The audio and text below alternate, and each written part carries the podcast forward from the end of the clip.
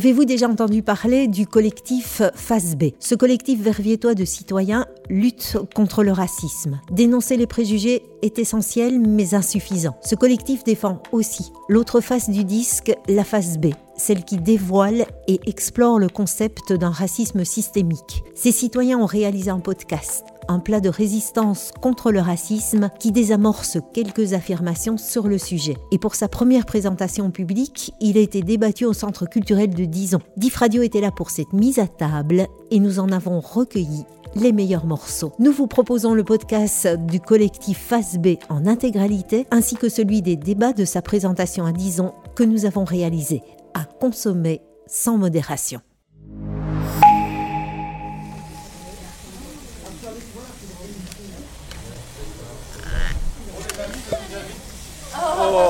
À refaire, à refaire.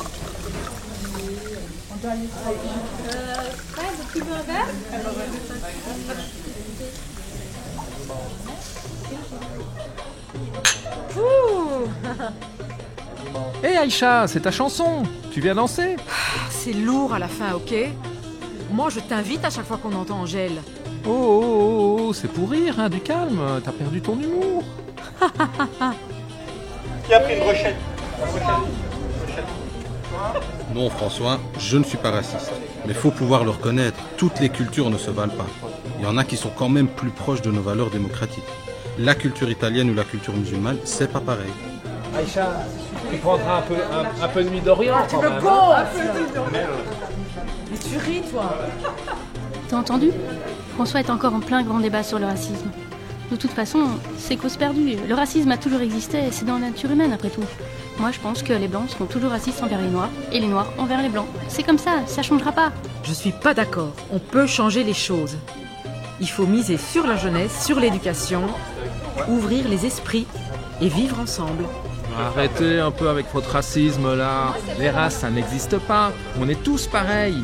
Arrêtons un peu de réduire les gens à leur couleur. Allez, je vous resserre un coup de rosé.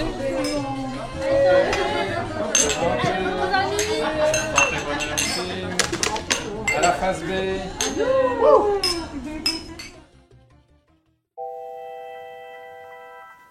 Vous aussi, ce dialogue vous paraît familier ou provoque comme un sentiment de déjà entendu La phase B, collectif citoyen qui se questionne et s'outille sur le racisme, a eu envie de déconstruire ces phrases que l'on entend au quotidien. Saïd Bouamama, auteur, sociologue et militant français, a alimenté leur réflexion lors d'une conférence enregistrée en novembre 2021 sur le racisme systémique. Dans ce podcast s'entremêlent les réflexions actuelles de quelques membres de la phase B et la pensée de Saïd Bouamama. Bienvenue dans Plat de résistance contre le racisme. On se met à table.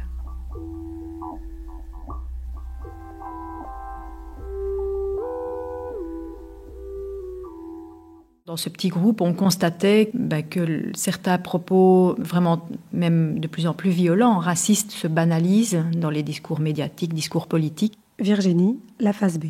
On avait ce sentiment que ça tirait dans tous les sens, à la fois des, discours qui peuvent être permis alors qu'ils sont d'une violence raciste euh, énorme et d'une euh, absurdité intellectuelle tout, aussi énorme. Et en même temps, on voyait aussi un discours plus lisse, plus bien pensant, qui ne marque pas la différence de manière franche, euh, voilà, qui ne s'énonce pas raciste, mais, mais qui invisibilise peut-être ou qui, oui, ou qui maintiennent l'ordre établi. Ah oui, euh, United Colors of Benetton. Euh. Pierre, la phase B. Tout, tout va bien, on est dans une diversité qui est visible, regarde, euh, on se retrouve tous dans le quartier, on mange un couscous. Ce type de discours, maintenant, se clique, se like, se partage très vite, et on avait aussi un sentiment de prolifération et l'impression que face à ça, on déclarait forfait, on laissait dire, on laissait faire.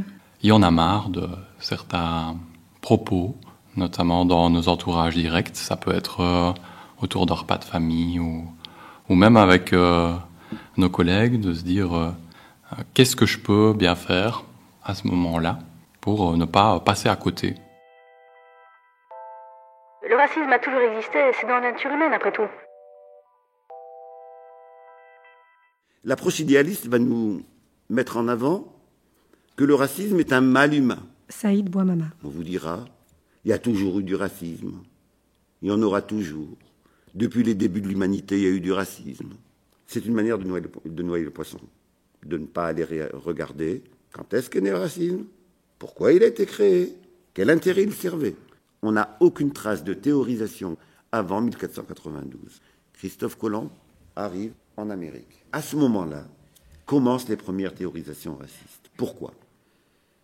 Parce qu'il faut justifier aux yeux des peuples européens eux-mêmes qu'on a le droit de massacrer, qu'on a le droit de mettre en esclavage. Le racisme s'invente et il ne cessera d'être fignolé explicitement jusqu'aux années 50-60 du siècle dernier. On va avoir des scientifiques qui vont tenter de prouver l'inégalité euh, corporelle des êtres, des êtres humains. Tous les pays européens, pendant des siècles, ont appris qu'il y avait des peuples supérieurs et des peuples inférieurs. On ne peut pas considérer que ça n'a pas eu d'effet. Toutes les cultures ne se valent pas. La culture italienne ou la culture musulmane, c'est pas pareil. Si on dit que le, racisme relève de la nature humaine, d'une défiance naturelle que nous aurions de l'autre qui est différent, euh, alors pourquoi le racisme se focaliserait-il plus sur, euh, par exemple, des personnes musulmanes qui vivent à nos côtés dans nos villes euh, proches de nous, plutôt que sur des personnes bouddhistes qu'on connaît, qui sont tout aussi différentes de nous et qu'on connaît encore moins bien? On voit émerger de nouvelles figures du racisme. Qu'est-ce qui a fait que le racisme biologique a disparu et qu'on a vu apparaître un nouveau visage? Le racisme doit s'adapter ou disparaître. Il va s'adapter. Et on aura une seconde forme du racisme qui est ce que j'ai appelé, après Franz Fanon, le culturalisme. Autrement dit, on ne va plus dire il y a des corps noirs ou marrons ou jaunes inférieurs aux corps blancs il n'y a plus un cerveau blanc supérieur aux autres cerveaux, on va plus dire ça. On va dire par contre, il y a des cultures plus ou moins civilisées. Et d'ailleurs, ça vient justifier la colonisation, puisque on va aller les aider à sortir de leur culture, pour aller vers les cultures civilisées. C'est un racisme qui est extrêmement dangereux, parce que bien entendu, il peut s'accompagner d'une proclamation de foi antiraciste. J'ai pu entendre souvent quand même. Hein qui est de dire non, non, non, non, non, je suis antiraciste, mais le foulard quand même, ça infériorise la femme. En réalité, les cultures sont définies comme des races. Ce qu'on appelait race auparavant, on l'a appelé culture, et on a hiérarchisé à partir de là. Si vous ne diffusez pas l'image du noir, de l'arabe, du musulman, du sans-papier, comme étant quelqu'un qui fait problème, quelqu'un qui est danger, etc., ben ça ne passera pas. Et voilà pourquoi on a une montée des idées racistes aujourd'hui. Il faut miser sur la jeunesse, sur l'éducation, ouvrir les esprits et vivre ensemble. Le racisme, ce serait le, truc soit des, méchants, soit des, idiots. Parce que si, le racisme, c'est une peur de l'autre, liée à des préjugés, des stéréotypes, ben, il y a ceux qui restent englués là-dedans, qui n'ont pas été assez éduqués, qui n'ont pas assez voyagé, qui n'ont pas assez rencontré l'autre, qui ne font pas preuve d'ouverture. Et puis, il y a... Euh, il y a les autres, ceux qui sont ouverts, voyagent, rencontrent, euh, ont une éducation, ou bien, je ne sais pas, auraient une grandeur morale qui les met à l'abri de leurs préjugés et, de leurs stéréotypes. Donc on est dans une vision complètement morale, avec des, bons, des, des, moins bons. Et puis on ne sait pas faire grand-chose. Ce n'est pas l'inconnu qui amène le racisme, c'est un certain rapport social qui est maintenu par un certain discours raciste. L'idéalisme, par exemple sur la question de l'égalité homme-femme, va conduire à l'idée que pour aller vers l'égalité homme-femme, il faut changer les mentalités des hommes. En réalité, si on a cette approche-là, on va considérer qu'il n'est pas possible d'éradiquer le racisme. On va considérer qu'au mieux, il faut le limiter, et puis on va éduquer les gens, donc ça peut prendre du temps, hein. on va éduquer les racistes jusqu'à ce qu'ils ne soient plus racistes. Les matérialistes vont conclure à toute autre chose. Il faut organiser la société de manière égalitaire entre hommes et femmes, et les hommes finiront par se transformer. L'image que je prends souvent, c'est l'image des personnes en situation de handicap. Vous avez déjà vu les places réservées à des personnes en situation de handicap de parking. Si on avait attendu le changement de mentalité des valides, on a donc décidé de prendre une obligation, d'instituer une réalité. Et ça permet quoi? Ben, Ça permet que toute personne valide qui cherche à se garer Ça ne veut pas dire qu'il respectera, mais en tout cas, il a un moment de réflexion inévitable. Je me gare, je ne me gare pas. C'est-à-dire qu'on a changé la réalité, et c'est les idées qui vont changer après la réalité. Joujana, Coraline, Pierre, la phase B. L'éducation, bah, elle toute seule, elle ne sert pas parce que tout le monde baigne dedans, on ne fait que tourner dans le même bain. Finalement. La jeunesse n'a pas apporté euh, toute la responsabilité euh, de, faire aller euh, le, monde mieux. Quoi. Je trouve que c'est un peu lourd, c'est un peu énorme. Et c'est aussi une manière de se déresponsabiliser, je trouve. Soit l'enseignement traditionnel, entre guillemets, bah, il est essentiellement composé de personnes blanches et catholiques. Ceux et celles qui composent l'éducation ou l'association génèrent probablement des discours qui ne sont pas anodins. Le racisme existe parce qu'il a des fonctions sociales. Il joue un rôle dans le fonctionnement de la société.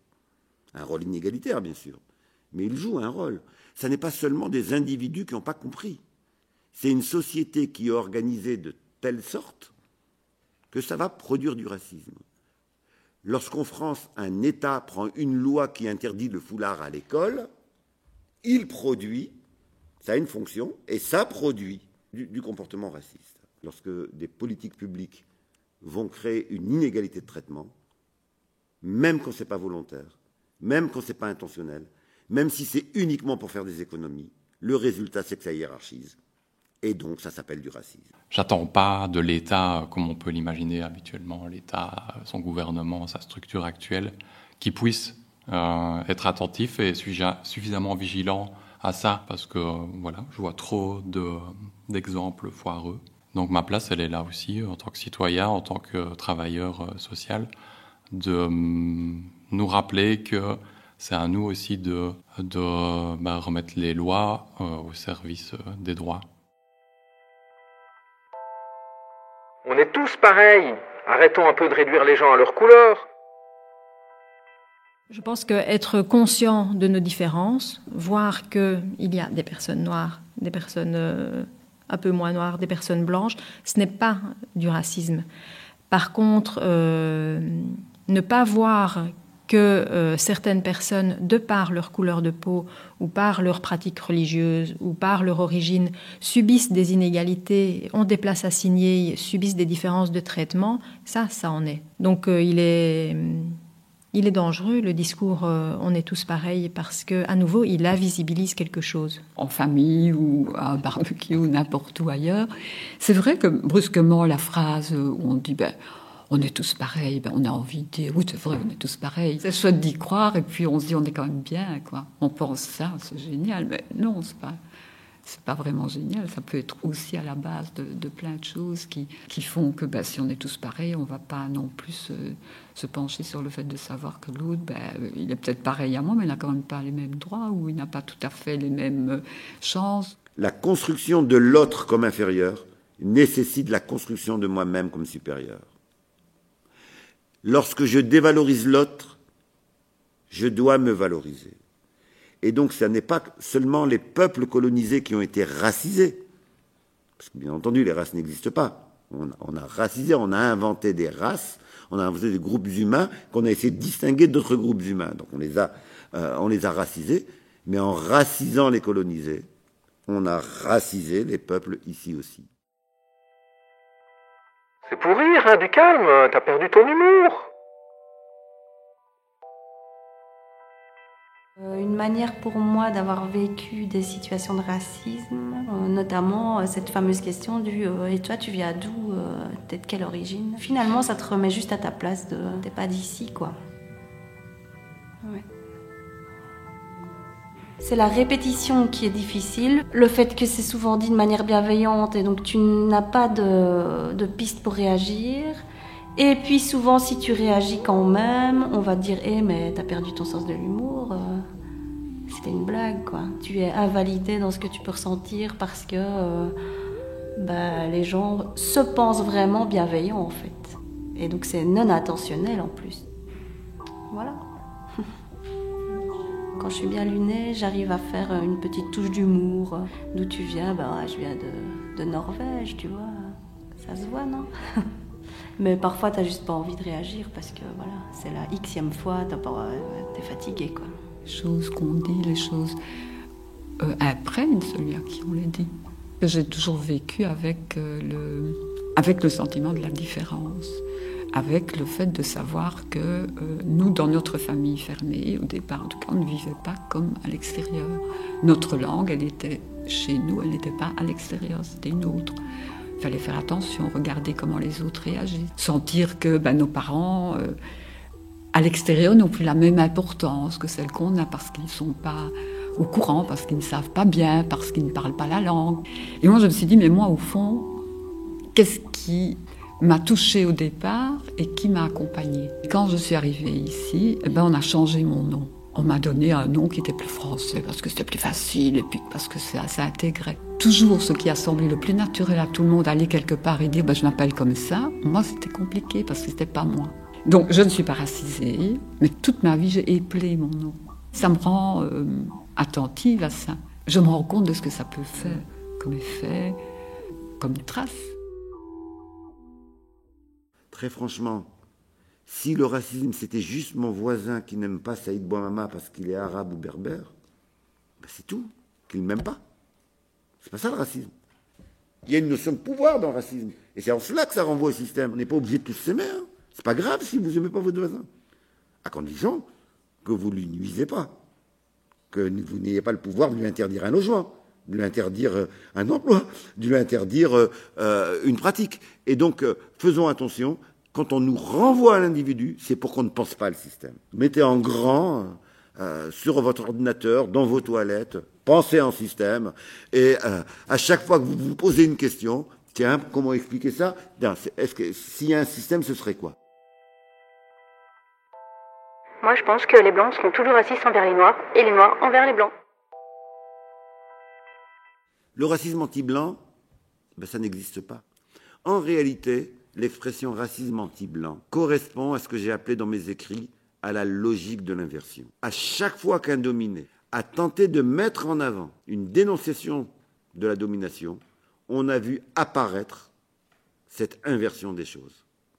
Quand les féministes ont commencé à être assez fortes pour poser la question de l'égalité, on a vu à l'époque se développer la théorie des féministes anti-hommes. C'était elles qui faisaient souffrir les pauvres hommes, indépendamment du fait que les hommes étaient majoritaires dans les luttes de pouvoir et pas les femmes. Et aujourd'hui, alors que les populations issues de l'immigration ne sont pas majoritaires dans les luttes de pouvoir, sont extrêmement minoritaires, on nous met sur le même plan ça et il m'a dit, c'est le fromage. Le débat sur le racisme anti-blanc a été propulsé pour qu'on ne parle pas du véritable racisme, qui est ce racisme systémique. Si on dit, tout le monde est raciste, les blancs sont racistes, c'est pas bien, mais les arabes sont aussi racistes, regardez le racisme anti-blanc, et puis tout, le monde est raciste. Il n'y a plus de débat, il n'y a plus de système. On mélange deux choses différentes. Ça ne veut pas dire qu'il ne faut rien faire contre les injures, mais ne l'appelons pas racisme je me demande quelle place je peux prendre pour euh, justement moi en tant que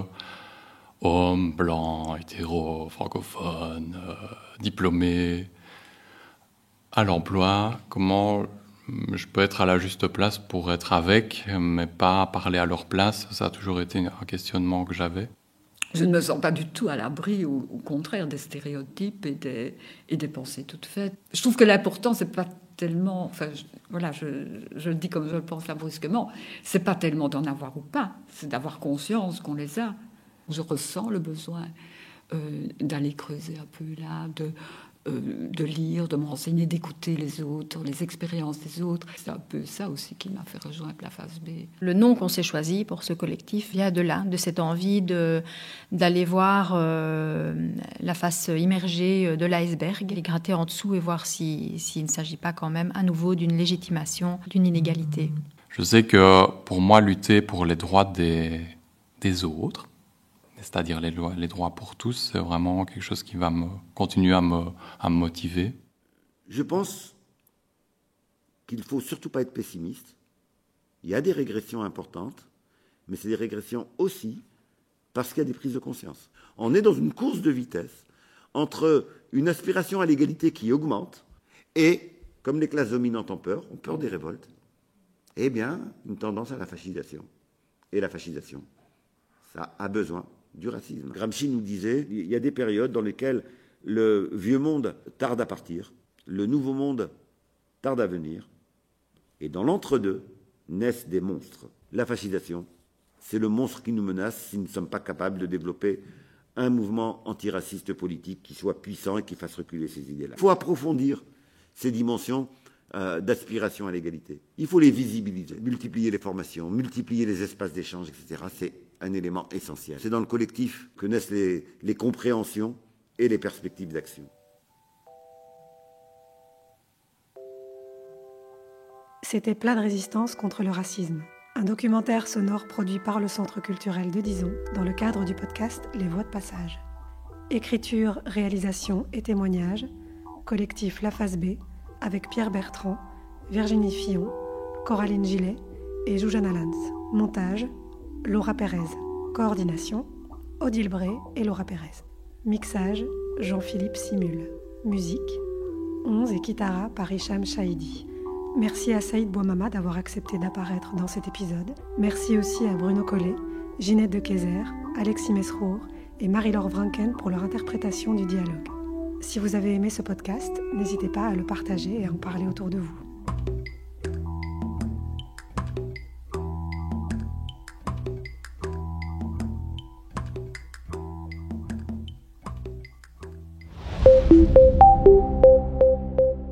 Grand merci à vous toutes et tous euh, d'être là, de nous avoir rejoints ce soir. Virginie Fillon, membre du collectif Verviers-Toi, Phase B. La Phase B, c'est un collectif né il y a quatre ans à Verviers qui rassemble euh, des associations mais aussi des citoyens. C'est ouvert à tous d'ailleurs. Euh, si quelqu'un veut rejoindre la Phase B, euh, c'est tout à fait possible à tout moment et, et on en serait ravis. Donc l'idée de ce collectif, c'est de se rendre plus forts les uns les autres, c'est de s'outiller aussi, de comprendre c'est quoi ce racisme en fait finalement. Et au bout de quatre ans, ben, on a fait un cheminement et, on vous le partage notamment dans le podcast. C'est bien loin d'être uniquement des préjugés, des stéréotypes, des idées toutes faites sur l'autre qui est étranger, qui vient de loin, qui a une autre religion. Si ce n'était que ça le racisme, on en serait déjà quitte, ce serait plié, ce serait terminé. Ou bien en tout cas, ce serait pas très très grave. Si c'était l'histoire de deux, trois salauds qui n'aiment pas leurs voisins étrangers, euh, voilà, on s'en fout un peu. Ben non, c'est bien plus que ça, le racisme, ça structure toute notre société. C'est assidieux, c'est souvent invisible, inconscient, ça se cache derrière des bonnes intentions. C'est présent à l'intérieur de personnes qui se pensent tout à fait bien intentionnées, qui se pensent antiracistes peut-être même. Euh, c'est peut-être présent en nous tous euh, ici ce soir. On va voir en quoi, en, en tout cas. Laura Pérez, chargée de projet Centre culturel de Dison. Ce podcast s'inscrit dans un projet plus large qui s'appelle Les Voix de Passage, qui est le podcast du, Centre culturel de Dison, tout simplement parce qu'il nous semble que c'est un médium qui est hyper intéressant, hyper percutant pour raconter des histoires, mais aussi pour faire passer des messages, pour alimenter des réflexions. Et donc, euh, voilà, c'est au final de tout ce processus d'atelier qui a duré, comme le disait Virginie, environ une année, qu'on vous présente ce concept. Et c'est la première fois qu'on propose aussi une écoute publique avec un débat. Et donc euh, voilà, on est, on est ravis de voir ce que ça peut donner. Tour de table, autour de questions. Est-ce que dans les, la première partie, l'introduction, il y a des situations dans lesquelles vous vous êtes reconnu, où il y a des choses qui vous semblaient familières euh, dans les arguments qu'on peut entendre euh... La première chose qui m'a interpellée, c'est quand on entendait le jeune homme euh, qui invitait la... Je, je, je suppose que c'était une amie euh, musulmane à venir danser avec lui euh, parce qu'on entendait du rail. Et le fait de l'associer à ça, j'ai trouvé ça hyper violent, déjà d'entrée. Ça, on l'entend, c'est vrai qu'on l'entend quand même assez souvent et vraiment partout. Et ça, a, ça change, ça change pas d'endroit, de, que ce soit à la maison ou bien dans, des endroits publics. C'est vrai qu'on l'entend assez souvent. Et c'est vrai que là-dessus, on sait jamais vraiment trop comment réagir. Euh, Est-ce qu'on doit est-ce qu'on doit parler là-dessus Est-ce qu'on doit laisser passer C'est toujours compliqué comme situation. Pour moi, ça, ça, ça, ça, mettait cette jeune fille dans une case, dans une catégorie, et ça la, sans la considérer comme euh, être humain euh, avant tout. Le racisme existe parce qu'il y a des fonctions sociales. Si on veut vraiment le comprendre, il faut s'intéresser à son utilité. À quoi sert-il? Moi, la définition du racisme systémique, c'est que le racisme en fait a une, euh, joue un rôle dans la société, sert à justifier des inégalités, que dans les faits, ben, on n'est pas tous égaux, même si c'est facile de dire, bah si, on est tous égaux, quelle que soit notre, euh, notre origine, notre religion, notre couleur de peau, mais en fait, dans les faits, c'est pas le cas. Et si on veut maintenir une société où il y a des dominants et des dominés, bah, il faut bien qu'on justifie pourquoi certaines personnes sont dominées. Je suis reparti de ce que disait Saïd Boumama dans le podcast, euh, donc qu'au départ, ça a servi à justifier la colonisation, le fait de de déshumaniser pour pouvoir justifier l'esclavage. Et, euh, et, puis alors maintenant, on parlait de hiérarchiser les travailleurs, faire donner des main-d'œuvre pas chères. Ça permet aussi d'avoir des travailleurs hors des frontières dans lesquelles on met des usines où ils travaillent pour pas grand-chose, pour produire des produits qui nous reviennent. Euh, voilà, voilà un peu le topo selon moi. J'ai l'impression qu'ils ont tout dit, mais moi tout à l'heure, euh, par rapport à la colonisation, je parlais du fait que c'était important que dès l'école, que ce soit en primaire ou en secondaire et surtout après, euh, ben, qu'on apprenne l'histoire en fait. L'histoire de la colonisation, l'histoire de l'esclavage, l'histoire des peuples. parce que c'est souvent la même histoire, c'est souvent le vainqueur qui raconte l'histoire et ce serait bien d'écouter un peu les autres. J'ai une amie qui est, qui est femme de ménage et elle a voulu se présenter à des élections communales et il y a eu un débat. Et, euh, et en fait, elle m'avait raconté que tout le monde se demandait euh, T'as fait tes études où? Ah, toi, t'étais à l'ULB. Ah, moi aussi, j'étais à l'ULG. Et en fait, elle m'a dit que personne m'a jamais demandé à moi. Parce que je sais pas, ça se voyait ou quoi, et ça les intéressait pas. Et, et toi, déjà, ça, c'était discriminant. Pour être prof, c'est un truc qui m'a toujours méga fort euh, choqué. Pour être prof dans une école secondaire, c'est que on est, euh, il y a combien de profs dans l'école? C'est quand même une grosse école, il y a 1000 élèves, on est quand même un nombre important de profs et on est tous, euh, enfin, il y a un conformisme, on est tous blancs, plus ou moins originaires du même milieu social. Enfin, il n'y a, a aucune diversité, alors que quand on regarde nos élèves, nos élèves, c'est super multiculturel, il y a plein d'origines différentes et les profs, pas du tout. Alors à un moment donné, on se dit, bah, qu'est-ce qui s'est passé? Quelqu'un veut lire une autre question euh, quelle place je peux prendre, moi, homme blanc francophone pour lutter contre le racisme. Moi, ça m'a interpellé euh, dans le, podcast quand les, personnes expliquent à quel point c'est pénible, qu'on leur demande tout le temps de quelle origine ils sont. Parce que moi, typiquement, c'est une question que j'adore poser et que je pense, pose toujours et je fais partie des gens, comme on l'a dit dans le podcast, qui posent ça avec bienveillance, genre avec intérêt à. Euh, et alors, ça, je me suis vraiment sentie, ah merde, mais moi je le fais, mais tout le temps. Tous mes élèves, dès que je vois qu'ils ont un nom à consonance, je dis, ah, mais t'es originaire d'où, tes parents, tes grands-parents, enfin je sais pas, mais moi j'ai l'impression que c'est que de la, connaissance mutuelle et donc là ça m'intéresse de savoir ce que vous en pensez. Si j'ai un prof devant moi qui me pose la question d'où je viens, ben, ça me fait plaisir parce que je me dis ben, il veut prendre connaissance d'où je viens et ainsi de suite. Mais si je, voilà si c'est un collègue, c'est répétitif et ça dépend de la manière aussi qu'on me pose la question, ça devient saoulant et je me dis ben, c'est bon, fous-moi la paix quoi. En fait, ça, revient un peu avec ce qu'on disait tout à l'heure. Quelle place est-ce que je peux prendre, moi, homme blanc francophone, pour lutter contre le racisme? Bah, C'est déjà interroger cette question-là. De se dire, je suis un homme blanc, est-ce que j'en ai conscience? Est-ce que j'ai conscience des privilèges qui en découlent? Est-ce que je, comprends les mécanismes qui sous-tendent la position dominante, même si je n'ai l'impression de dominer personne, euh, euh, qui, qui, se joue? Et c'est réellement pouvoir essayer de euh, on, donnait l'exemple tout à l'heure de se dire, bah, si je devais définir moi-même ma propre culture, comment est-ce que je fais Et eh bien souvent, à cette place-là, je, tombe moi-même dans les propres stéréotypes qui vont aller avec les blancs en eux-mêmes. L'homme blanc, euh, c'est clair, et euh, ici est a des privilèges, même si c'est pas clairement énoncé. Et il faut que l'homme qui est blanc et qui n'a pas de handicap et qui est hétéro euh, disent aussi ben moi je trouve pas ça normal. Euh, j'ai la bonne position entre guillemets, mais euh, c'est pas normal. Si le racisme a des causes, ça veut dire aussi qu'il n'a pas toujours existé et qu'il peut disparaître. On peut quand même imaginer si on vivait dans un monde moins inégalitaire, où il y, aurait moins ces grandes catégories dominants-dominés, ben on aurait moins besoin d'un racisme pour justifier les différences euh, entre les personnes. Et on a aussi quand même mis sur la table que par exemple chez les enfants, c'était pas c'était oui, c'était pas quelque chose qui était euh, naturel, qui n'était pas inné, effectivement, que c'était quelque chose qui était appris, qui était construit, qui était culturel. Donc si on réfléchit comme ça, on peut quand même s'imaginer que ce serait possible un monde sans racisme. Moi, je crois, mais... Pour nous, le racisme ne disparaîtra pas parce qu'au final, euh, le racisme, c'est un peu, euh, je ne vais pas dire le propre de l'homme, mais c'est vraiment lié à l'être humain euh, qui a besoin de se sentir supérieur vis-à-vis des autres. Et donc, en fait, y a, ça a toujours plus ou moins existé. Peut-être qu'avant, ce n'était pas appelé racisme, mais au départ, avant, il y avait des, guerres. Et donc, il y a toujours eu ces jeux de, de pouvoir. Qu'est-ce qui vous a le plus frappé? Qu'est-ce que vous avez envie de mettre en avant? On a, parlé de tellement de choses. On, a essayé de, chercher ce qu'il était possible de faire. On, s'est quand même beaucoup euh, posé cette question-là, après avoir amené pas mal d'anecdotes et de vécus, etc. Mais qu'est-ce qu'il est possible de faire? Alors, multiplier des événements comme celui-ci, ça c'est une certitude. Essayer de changer parfois certaines attitudes que nous avons, parce qu'on a pris conscience que je ne sais pas si on peut dire que cinq personnes autour de la table, bah, quelque part, on a quand même un petit peu de temps en temps des comportements racistes ou des attitudes où on n'est pas nécessairement très fier, on en a pris conscience. Avec ces deux podcasts, nous partageons avec le collectif Face B la lutte contre le racisme et pour l'égalité de tous. Chacun de nous a un rôle à jouer dans ce combat. Alors, qu'est-ce qu'on fait? Partout dans le monde, vous écoutez Div Radio. La parole est à vous.